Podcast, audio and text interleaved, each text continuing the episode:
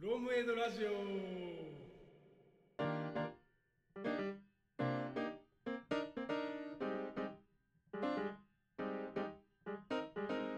じゃあそしたらあのまあ、さっきまで吉崎さんのあの事例の紹介をしてましたけど。はい。あのいよいよ。ちょっと声が裏返りました今。いよいよあの、はい。せ専門家が来てるっていうことで。あら。専門家が。いらっしゃるみたいですけど。どちらからいらっしゃったんですかね。いやあのじゃあ紹介してもらってもいいでしょうか吉崎さん。あ私が紹介ですかこれ。ははい、呼び込みますかとりあえず、い。じゃあ今回来ていただきました。中山。これ本名言っていいんですか？あ、もちろんです。本名言って大丈夫なやつですか？あ、いいですよ。言っちゃダメな人、どんな人？はい、えー、今回お越しいただきました平山美里さんです。おおああ、よあ山。の友人です。出身です。友人です。で有識者かつなんだ専門家。専門家あれ、すね。はいそうですね。今回お話を伺いたいということで来ていただきました、えー、簡単にプロフィールのご紹介を。これ私から？あお願いします。はいします。はい、はい。えー株式会社ノーマル。ノーマル？ノーマルじノーマル？いや、ノーマルです。ノーマル。だ。はい。はい。株式会社ノーマル取締役副社長。取締役兼副社長。はい。で。すねはい。で、え探り探り。ー東京都出身慶応大学環境情報学部卒業後株式会社資生堂を経て2016年4月より株式会社ノーマル取締役副社長を就任。ということで、はい。資生堂時代には、えー営業や広報などを担当されていてで趣味の範囲でアート活動をされていたんですけども、えー退職する前1ヶ月ほど前にサンフランシスコに行きましてそこでアートと人との距離が非常に近いというのを感じたのをきっかけにオフィスアート事業わさびを起業し、えー現在取締役兼副社長としてオフィスアオフィスアート事業わさびの責任事業責任者をされていらっしゃるとはい。はい合ってますかね？あってます。丁寧にありがとうございます。はい どうですか？ラジオなんか俺らのラジオの前にラジオ出てるでしょちゃちゃんちゃんとしたラジオ出てるでしょちゃんとしたラジオ。いや、ちゃんとしてんのよ、うち。ちあうちらもゃんとしてるんですよ。ちゃんとねね。真面目にやってるつもりですはい、い、やーそうですねどういうえどうですか最近は？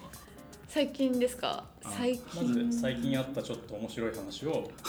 これ有料コンテンツのコーナーじゃない？大体最初にそういうのから入るんですよあ、なるほど。最近どうですか？あった面白い話か。はい面白くないでしょまあいいんあ、だけど。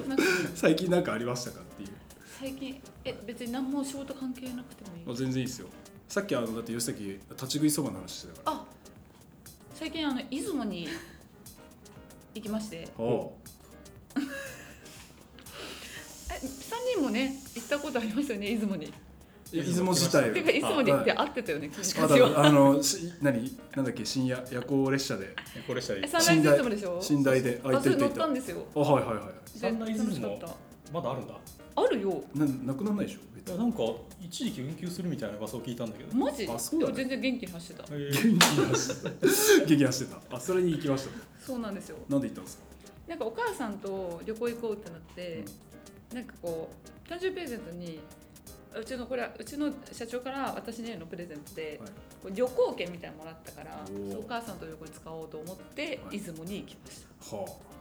楽しかったサンライズ出雲楽しかったた寝台列車な。ね、うん。いいよね。よく撮れたね。え何の苦労もなかった気がするんだけど。俺が苦労した。そっか俺が撮ったんじゃないんだ そっか。なるほど。に言ってたと。言ってました。はいわかりました、はい。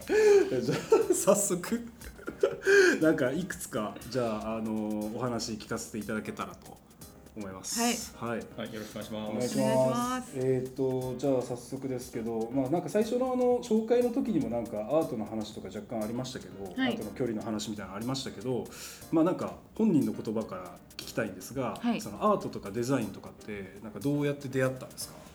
えっとアートについてははい。なんか結構多分祖父が絵絵を描いてたっていうのが大きくってあそこで結構こう油絵とかそういうのが身近にあっあ。て、うんで自分も絵を描くのだけは、まあ、ちょっと人より得意かなっていう風な感じだったのでうんそのまま趣味で絵を描くその姿勢の時に絵を描いてる時に、うんまあ、一緒にグループ展をやってたりしたのは本当にそれで食べてってるアーティストたちだったんでそこで初めてそのアートというかアーティストっていう生き物と出会ったっていう風な感じでした。なるほど。でデザイうんン、そうねデザインはまあどうなんだろう。デザインデザインは結構身近に元からあったけどうん。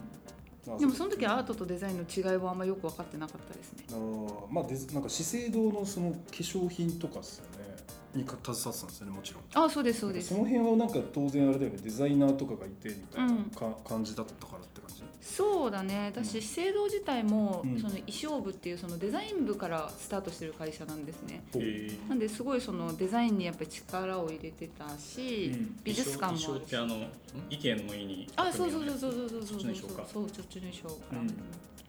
美術館も持ってるから。あそうなんだ。そうそうそう。すごくそういう意味では結構そうそういう企業だから入りたいと思ったっていうのはあったと思います。なるほど。化粧品が好きだから入ったわけじゃないんだ。え違います。それに気づいて6年目であのやめました。化粧品はそんなに好きじゃなくて。グループ展とかを何自分で主催をしてやってたとかっていや主催じゃなくて NPO でその芸術団体に入入らせてもらっててそこは主催で神戸その時神戸にいたんですけど、はい。神戸でグループ展とかうんそういうのが何回かありました。へえでえっ、とな何？じゃあえっ、と中山あ違うか平山さんは 平山さんは、はえっ、とい何？一般枠みたいので出てたみたいなこと？そのでももうそんな大したあ。もうなんだろうそのなんかこう試験が必要なことととかでは全然なくて、うん。普通にやる気があればみんな入っていいよみたいな感じのあれでした、へえなるほど。団体でした。なるほど、なんかじゃあそういったそのアートとかデザインとかっていうのがまあ次の質問になるんですけど、はい。えー、となんか人生においてどんな影響が与えられてるかというか、はい。なんかそういう実感とかがあれば教えていただきたいですね。そうですね、うん。まあ、私今その仕事にしてるのはデザインじゃなくて、うん。アートの方なんですけど、うんうんアートはもう明確にすごい影響を与えてくれて、うん。そのアートのもの自体というよりは、うん。アーティストの思想とかうにん。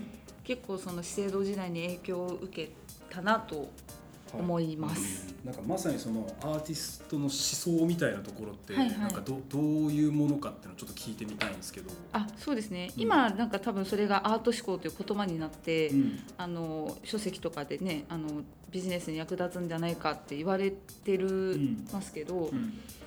その時もやっぱりなんか私結構こう考え方が保守的で終身雇用だって思ってたんですけど。嘘。思ってたんですよ。副社長やんけ。思ってましてうん。その我慢すれば我慢すれば何か得れるみたいな考え方が結構根底に根付いてたんですけど、えー我慢。ちょっと意外。なそう我慢すればみたいな。今から考え今思うと考えられえないそうですね。うん。でもまあそのアーティストさんとかは基本好きなことをやって生きてるので、うん。好きなことをやったら楽しく生きれるよっていう結構シンプルなうんところに影響は受けたかなと思います。あじゃあ保守的な考え方がなんかそうじゃなくて楽しいことやろうみたいな方向にそうです移っねてったみたいな。そうね。あとアーティストの人たちってこれ嫌だとかすごいちゃんと言う人まあ人によるかもしれないけどい嫌だこれは嫌いだみたいなこともちゃんと口にするからうん。なんかそういうのもすごい大事だなって思いました。思ってました。なんかあんま言っえそれ自分もそういう風になってきてます？実際。今仕事上では私は今そのどっちかっていうとアーティストと、うん。あとそのビジネスマンをつなぐような立ち位置にあるから、そのアーティストもビジネスマンもこれは嫌いだっていうのは、うん結構はっきり言うように誘導してるみたいな感じ。誘導してる。誘導というかお遠慮しなくていいよっていう場にしてるっていう風な感じはあります。まあねなんかちゃんとこうなんかディスカッションしないといいもの生まれないみたいなそうね。ね。そうだね。そうだね。自分自身はなんかそういうこう好き嫌いみたいなのがはいはい。はっきりするようになったとか、なんかありますか？ありますあります。やっぱ、う。あでもそのアートに関しての好き嫌いは結構はっきりするようになったし、んなんかそれ以外でも、うん。なんか嫌いだなって感じた時に、うん。なんで嫌いなんだろうみたいなところを思うように。これアート思考ですよこれ。あそうですね。言語化できる直感で思ったことを言語化後からするっていうことを大事にするように。あーなりました。まさにじゃないですか。そうですね。見て終わりじゃダメ。後から考えたらね。見て終わり。あよかったで終わっちゃいあけそうそうそうないってやつね。吉 崎さんだってあれでしょ？美術館行ってあよかったってあさっき言ってたもんいやいねやそれでいいんじゃない？それでいいんじゃない？よって言われて。よかったよじゃねえよみたいな。いいじゃないですかいやそれも一つの感想だから。いやまあねいやまあまあそうそうね。そうなんだ否定されるものではない。いやまそうだそうそうそれは本当そうなんだけど。そう。ですそうです。まあなるほどね。はい。じゃあやっぱり影響は結構やっぱ受けてるねすそうね受けましたね、うんうんなるほど、はいえっとちょっと次の質問がちょっとややこしいというか難しくなってくるんですけど、はい。なんかまあラジオのコンテンツの中で、まあ、例えばこうアート思考とか、はいはい。そのまああのデザイン思考みたいな話から、まあ今いろいろこう複雑した問題とかがあったりとか、なんか趣味思考がもう皆さんバラバラみたいな。うんうんなんか当たり前のように大量生産してればいい時代じゃなくてなんかそれぞれこうみんなが欲しいものとかがこうなんか多種多様に溢れ始めてるような時代なので、はい。なんかそういうもなんか時代においてなんかアート思考とかデザイン思考とかが、はい。まあ、社会課課題とかを解決したりとか、はい。なんかそういうところに、えー、となんだろうなつなげられるような、はいえー、と風になんか実際使えるかなってところなんですけど、はい。えー、と実際こう何平山さん的には、はい。そのなんかその芸術とかデザイナーとかと関わる上で、はい。なんか実際そういうアートとかデザインの思考みたいなのが、まあ、創造性を発揮することにつながって、えー、と課題とかつなあの解決につながるとかどうかっていうところをなんかどう思われるかなと。あうん。ありがとうございます、はい。いやめっちゃ今あのそれが流行ってるよなと思っていて、うんなんか私の仕事はそのビジネスの現場にアートをインストールするっていうのが主な商材なんですけど、うん。創業時の2018年と比較して、ニーズが10倍以上になってる数字だけで見ると。でそれ多分うちの会社だけじゃなくて他の会社もそうなはずで明らかにその特に会社において、うん。そのでオフィスっていう空間にアートがあった方が創造性が増すよねっていうこう流れになってきてるんですよね。なんかそれはすごい必要だと捉えられ始めてるなと思ってて、で、まあ、デザイン思考とアート思考ってちょっと違うじゃないですか、うん。デザイン思考はどっちかっていうとこう仮説検証して、うん。まあ、これ合ってるこれは合ってない。うん。でアート思考は仮説検証もしないで、うん。好きだからやろうっていうふうな、まあ、すごいシンプルな思考だと思うんですけど、なんかそのその両方が絶対必要だろうなと思ってて、もうアート思考ファーストだとそれもそれでわけわかんない人になっちゃうから、んそのアート思考からデザイン思考に行ってロジカル思考に落ちてもいいし、うん。ロジカル思考からアート思考にジャンプアップすることもあるしその思考の順番は結構どうでもよくて、うん。全部の引き出しが自分の中にはあるっていうふうにうん思ってもらうっていうのがすごい大事だなと思ってます。なるほど。なんかその、もうちょっとあそうなんだと思ったのが、はいなんかロジカルシンキングみたいなロジカル思考みたいなところとアート思考ってそんなつながんないかなって気がしたんだけど、はいはいはいはい。そこは組み合わせることが大事っていう。そうだね。あなんか例えばその iPhone も、ーうん iPhone が生まれた時も、うんこれ諸説あるけど、うんでもこうスティーブ・ジョブズがうんこのわけわかんない形のデバイスを急に出したじゃないですか。わけわかんない。う んそのそうあんまりそのリリアルの進歩の延長線上にないものを急に出したから、うんでその時アップルは市場調査を多分ほとんどしてないから出せたうんから、うん。ロジカル思考から出てきたわけじゃないけど、うん。でもこれがいいってなって、うん。じゃあこれを出したらどうなるかっていうのがデザイン思考ですよね。うんうんでその後にじゃあこれはどうやって売れてくるのかみたいなのは、まあ、過去からの分析が必要なからロジカル思考が必要うんでなるほど。それは全部多分つながってくるし、まあ、あくまでそのビジネスの分野においてはだけど、うん全部の思考は絶対に必要になるはずなるほど。いや、はいと思ってます役割分担はあると思いますけどね。はいはい。もうなんか我々キャッチしてますねちゃんと。iPhone の話してますかあ本当ですか？すごいですね。我々もそう創造性のある商品ってなんだろうって iPhone じゃないですかみたいな。そうだね。実は言ってました。はいいいですねいいですね。本当そんな感じです。なるほど。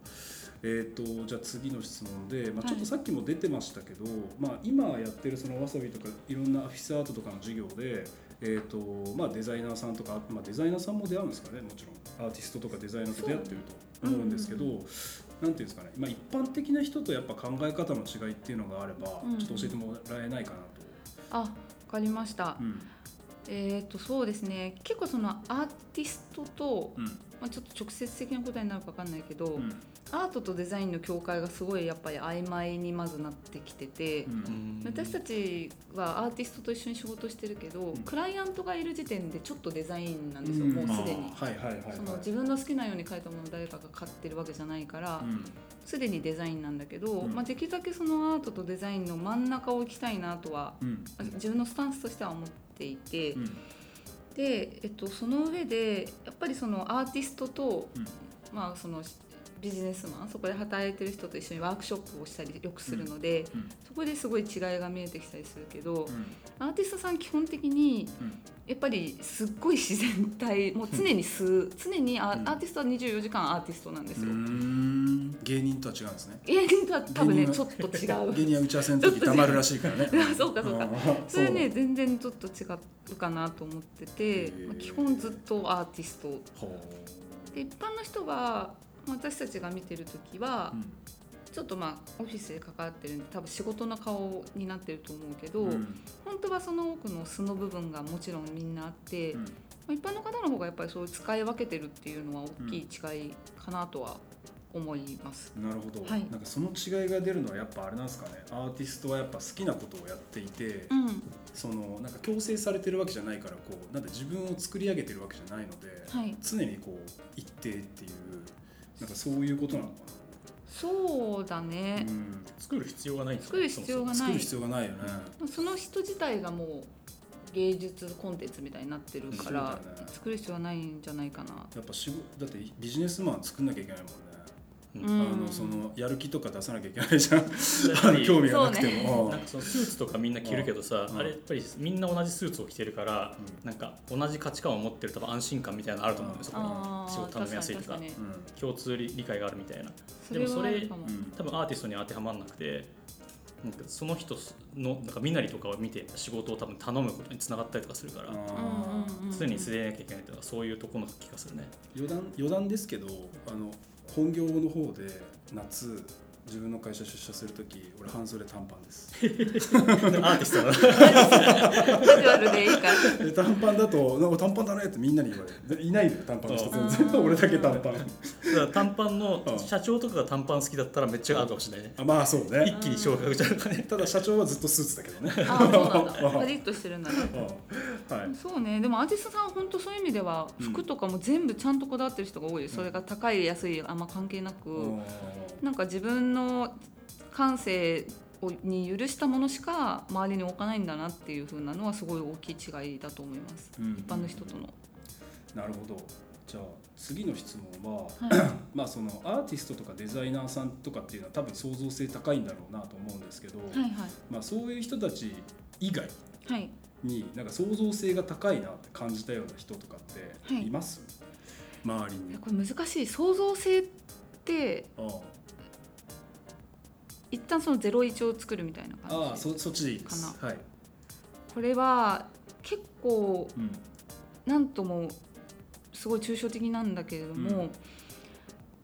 全然高められる創造性高い人はたくさんいるし基本みんな創造性を持ってると思ってて、うん。でえっ、と01が大すごい素晴らしいって言われるけど、うんなんか多分そのイノベーションとかもそうだけど01はあんまり本当はなくって何かと何かの組み合わせじゃないですか。よく言われますね。ね、よく言われるけど、うんでその組み合わせるもの自体がなんか面白いものちょっとこういうものとすっごい面白いものを組み合わせるから面白いものになると思ってるので、うん。創造性が高いなと感じる人は、やっぱこう好奇心旺盛な人基本的に。うん好奇心旺盛だから、うん。自分の好きなことが多くって、それが別にクリエイティブな活動じゃなくても、うん。バーベキューが好きだからバーベキューに行くとかでよくって、うん。そういう自分の好きで行動がちゃんとできる人うん。は創造性が高いなし、まあ、面白い人だなっていうふうに思います。なるほど。オタクってことですかね。いやいや、お得じゃなくても。なんかバルミューダとかもね、そうなんですよ。あのああれ水を入れてトーストするけど、トースターかそうそうそう、水を入れてトーストするけど、うん。なんかこういいトースターを開発しようと思って開発のえんその開発の戦場に、うん。じゃあ水を入れてみようってなったわけではなくて、うん。開発者の人がバーベキューが好きで、うん。で雨上がりの日に焼いたパンが美味しく感じたっていうエピソードを、があったから逆にじゃあそこから入れてみようって発想になったわけで、多分その行動がなければ生まれてなかったから、もう何でもいいその好きに従って動いてみるっていう時間がある人がそういうふうになれるんだろうなと思います。吉崎さん。はあのゲームが大好きですけどあいいですねそうですねどうですかどうですかどうですか？つって。そうですか。いややっぱりあのいろんな方々から いろんな方から話を聞いてると共通して出てくるのはその興味を持ってること。好きこそものの上手なりみたいな言葉あるけど、うんそうだよね。さっきはやっぱ内発的動機っていう言葉があって、うん。それがすごすごい重要だよねっていう、うん他のなんかあのそういう創造性の教育とかをしている団体の代表の方とかにちょっと話を聞いたんだけど、はいはい。まあ、何が一番大事ですかって言った時に内発的動機ですねああそうでしょうね。興味を持ってること以外はうん。やっぱ伸びないですよってうんいう、うん。うん。そうだと思います。本当にそれなんかみんなやっぱその共通のことを言うなっていう、うん。本当にそうなんだなっていう感じが分かりました、うん。ああはいはいはい。か感じたことって、はい。なるほどなるほだから僕はやっぱりゲームをやろうと思います。あなるほどわかりました。コメントしにくいやったやったら何かが生まれるかもしれない。言われました。ゲームからなんか。好きなゲームがあのアサシンクリードっていう。人殺しの。暗殺暗殺なんですよね。なんか前言ってなかった。後ろからどうやったら人殺せるか考えるようになったとか。一日中やったりとかすると、なんかちょっと思考がねそうあのまあそう暗殺するのもそうなんだけどなんか壁登ったりとかすんのよそれあ暗殺者なんだこっちが。そう。こっちが誰かを暗殺するゲームなの？そうです。壁登って壁の影に隠れたりとかなんかた高いところから飛び降りてシュッてやったりとかするんだけど、はいはいはいはいはい。はそれをなんか自分もできるかなって思っちゃう。いやなんかやややべえやつの話になりましたね。やべえ創造性やべえ想像する。わかりました。確かに。あありがとうございます、はい。でじゃあ次がえっ、とまあなんだろうな子供じゃなくてもいいかな、別に、うん、なんかアート思考とかデザイン思考とかなんかそういう創造性を、まあ、養おうと思った時に、はい。なんかどうやって持ち込むことができそうだと思います？教育現場とかで。まあそうですね、うん。子供でもやっぱ美術教育は日本の美術教育だと技法を教えるんですよね、基本的に。例えば技法っていうのは、基本的に結構覚えがあると思うんですよ中高の頃って、うん。なんかこう彫刻刀を使ったりとか油絵やってみたりうん。水彩やってみたり2週間に1回ぐらい技法が入れ替わって、うん。いろんな技法を体験できる、うん。ちょっと工芸っぽい感じの授業なんですけど、うん欧米はそうじゃなくて、うん。このアートを見てどう感じたかっていう風なアートの思考教育の方が結構中心になっていてそれがすごい大きい違いだし、うん。どうしてもその技巧になっちゃうと、うん。それがうまいか下手かっていうのでうん。判断されちゃって、本当はそうじゃなくて、うん。あなたはどう思うかとか、うん。どういう思考の自分がどういう感性を持っているかを自覚するのが大事なのに、そうじゃないのはちょっともったいないなと思ってます。で、まあ、例えばその有名なプログラムで MoMA のアート、えっと、対話型アート鑑賞というプログラムがあるけれども、ただ日本でも美術館に行けばうん。ポーラー美術館とか多分やってるし、うん。子ども向けのプログラムもあるからそういうのに行って、まあこの絵を見てどう感じるかとか、うん。じゃあここにフォーカスしてみようっていろいろ対話しながら鑑賞するのはすごいいいことだと思います。うんでそれによって多分自分の好き嫌いがはっきりするから、うんそうするとこう行動もしやすくなるだろうし、う好きなことを苦手なことやっててもちょっと好きな部分を見つけやすくなると思うので、なんかそういう教育になったらいいなと思う思います美術教育。なんか我々のラジオの要素をいっぱいなんか含めて説明してくれた感じがするあ本当？あのなんていうの？だからあ例えばアート思考のところとかはなんか自分のものの見方をして意見を述べるみたいなところになんかつながるような気がしたし、あー確かにね。う。ん、あとなんか自分の好きなものを見つけることができるみたいな話をしてたけど、うんうん。それもなんかさっきね事例で話してたよね、あそうね。うん、自己理解を深める大事ですね。大事って言っててなんかそれを全て言ってくれたからなんか答え合わせをしてるようなあよかった。感覚が。図らずもうん。よかったですよかったです。図らずも、うん説明間違ってなかったなと思いましおー。対話がやっぱり結構重要っていうね。たあ対話型ね。ね対話が大事だし多分他の人の意見を聞いて当たり前だけどみんな感性違うん。だなっていう、なんかすごい健全な思考になるのもすごい大事だと思う。ああそういうそうすると他の人も尊重できるし。うんそれあれだね。ミヤのやってることもさ、うなんかアート的なノリだよね。そうなってくると。結局だから自分を理解しなきゃいけないんだけど自分を理解するためには他人との比較が必要っていうああそうね。ことよね。そうね、うん確かに。あ違うな意見がとかってとこで気づくとか、うんそうだね。うんうんでもそれでいいんだみたいなうんうんうん。なるほど。感じが大事ですよね。なるほど教育わかりました。かちなみに会社組織に持ってこうと思ったはいはいはい。らどういけるとか、いやこっちのが難しいなと思ってて あの、アート思考ってめっちゃみんな言うけど、うん。実際部下にアート思考を発揮してくれるやつがいたら面倒くさくないですか？あ根拠は要はないわけじゃない。けどうん。好きだからやりたいって言ってくるのはうん。面倒くさいと思うからうん。多分組織の場合はルールを作る必要が絶対あって、うん例えばとある海外のゲーム会社とかだと、うん。アート思考を発揮した場合は必ず2人の仲間をうん。説得でそのプロジェクトのアサインを説得できたらプロジェクト化するってう。いう。ん。そのやっぱ組織だから、うん。あなた一人の好き嫌いでは動けないけど、うん。その人の好きがいろんな人を巻き込める可能性があるよってうん。なったらうん。OK っていうふうなルールがちゃんとあるんですよね。おもろい。で日本も多分あのアート思考アート思考って言ってても、ん。結局上司が受け入れてくれなかったら潰れちゃうからいやそう。いう何かは絶対必要ルール作りがこれから必要なんだろうなとうん。思います。そうだよね。会社に所属してて自分が上司じゃない限りは許可得ないと進められない。もんねそうそうそうそうそうそう。うんうんうん。それもそうなんだよね。そうだね。うんと Google とかは1日何時間だったか忘れたけど、仕事じゃ以外のことをしなさいっていう時間がある20%じゃん。20%か。な20%そうかそうか別のプロジェクトとかにあ入ってそうやっていいっていうのが20%あるっていう。それそれ。そういうのもすごいいいルールです、いいよね。それもやってみたいなって気もするんだよな自分の会社で。これ逆に言うとさやっぱりその経営者ってやっぱアート思考の人多い。多いとアーティ思うよストアーティストっぽい人多いと思うんだけど、うん。やっぱその型にはめられないというか、うん。なんか上司に許可取ってらんないみたいなうん。独立しちゃうみたいなさ、そうだよね。本当に内発的動機だよねそうだね、ビジョンとかその価値観とかもそうだけど、うん。バリューとかもそうだけど自分の中にあるものをいかにこう表現して周りに伝えるかみたいな、うん。結構究極のアートっぽいいやそうですね。一つのアートっぽい感じですよね。うんそうだね。そうだね。なんかその連続起業家みたいな人はまあ別にして、うん。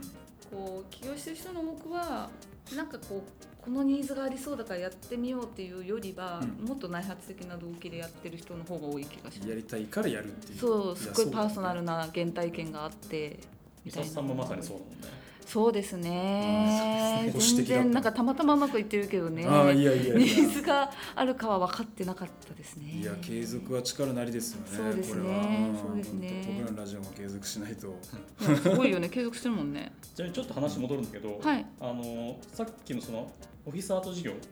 で2018年から始めて、うん。で今10倍ぐらいの規模になってるってうんいうので、あのこれはなんかその自分でコツコツ広めていったから10倍になったのか、ちょっとなんかこう社会がちょっとはい変わってブレイクするきっかけがあったのか、はいはいはいでい。うとどっちですか、えっとまあ両方あるけど社会の変化が大きいかなって特にコロナがすごく大きくてコロナでみんなオフィス出社しなくなったじゃないですか一回、うん。でその時に働き方を見直したり、うんひいてはその組織のそもそも事業内容を見直す会社も多かったと思ってて、うんそしたら組織のこうコアコアバリューがそこで一回変わって、うんでまたオフィスに回帰した時にじゃあその変わった組織をどうやって社員に浸透させるかみたいな問題が起きてきて、うんその時に空間作りだけじゃちょっと物足りなくなって、うん。アートみたいなシンボリックなものを入れようっていう風なうん。潮流ができたんですよね。うんまあ、純粋になとオフィス移転の件数がすごいコロナが多かったっていうのもあって、うんみんな大きいオフィスがいらなくなって縮小移転したりとかも多かっただろうし、なんかそういう移転の時に小さくなるけど自社らしさを出したいっていう風なニーズにうん。結構マッチしたんだと思います、うん。そのうんオフィスアートっていう風なところが。なんかオフィス俺の友達が言ってたんだけど、うん。オフィスをなんかこういい感じに変えて空間とか変えて、えっ、となんか出社する人とかをこはい。う増やそうとして、ああそうだね。増やしてみたらうん。席がないっていう。あ るかもね。あそうそういうオチだったって。いやそうそうやべえなんかなんかさ結構低空間広くして、うん。なんかなんだろうな心理的にこうあんまり負担負担がないような状態にしたりとかってデザインしたりするじゃないですか。そうですね。そうなるともともと席がすぐ隣だったんだけど、うん。なんかこうバラバラにしてとか、うんなんかレイアウト自由にしてうんみたいなすると、空間があのなんだろうな広く使われた分、うん。座る人がああの席がなくなっちゃうみたいなことが多分発生してるのかなっていう、そういうことにもつながっててなるほどなみたいな。そういうそういう効果もあるかみたいな。えそうだね。そうかも。逆にだから出社できなくなるみたいな。あのよくしたつもりがあそうそうそうどうしようかみたいな。あっていう話も聞いたことはある。なるほどね。確かに。オフィス移転はまだもうちょっと激しく、激しいと思います。まだまだ。なるほどなるほど。それは時流の変化が大きかったですね、わかりました。まあ、あとはそうですね。これ一応用意してた質問の最後で、ん。まあ、個人的になんか手っ取り早く手っ取り早くっていうと失礼かもしれないんですけど、はいはいええうん、アートとかなんかデザインの部分っていうのをこう、まあ、学ぶ方法みたいのがなんかあれば教えてくださいっていう。そうね、うん。でもあ、まあ、アート思考については、うん。なんか本当にマジで子供も持ってる思考法というか、うん。単に自分に好き嫌いがあるよって自覚するとか、うん。それがこうウェルビーイングにつながるよみたいなうん。話なので、うん。これについてはなんか日常こう直感で無意識のうちに何かやってることってあると思うんですけど、うん。そういうことに後からなんで自分はそっちを選んだんだろうみたいなちょっとこうアート思考と論理思考の反復運動をするようなことをすると、うん。まあ、より自分の中の感性は自覚できる。うん。さっとこう青を選んだりする。けどなんで私青が好きなんだっけって考えたら、うん結構その幼少期の記憶とかに戻ったりもするし、うん。それはすごい自自己理解にいいことかなと思います。あとはそのさっきのポーラ美術館日本で少ないけどその対話型アート鑑賞っていうのはできるところがあるから、そういうプログラムに行ってみるのも、うんいいかなと思うし、私の日本の美術館の一つ嫌なところは喋っちゃダメっていうところなんですけど、本当だったらうん。友達とかと行って、ゴッホの絵だって私はこれが嫌いなんだよねって言っても全然いいなと思ってて、そうやって自由にこう私はこう思うって美術館で言えたらいいなっていうふうに思います。静かにしろだもんね。そうなのよ。それはね結構サンフランシスコで全然違ったから。あそうなんだ。それも結構衝撃だった。めめっちゃ喋出るみたいな。確かに喋ってたなすごいうるさい。あマジで？あうん俺スペイン行った時とかどうだったかな喋ってなかった気がするな静かに鑑賞してた。静かにみ鑑賞した気がするあでもバチカン行った時はすげえさなんかしゃべってた気がするなみんな美術館にまあよるのかもしれないけどね。うんでもまあすっごいカジュアルだなと思った。へえ。なるほどね。わ、はい。かりました。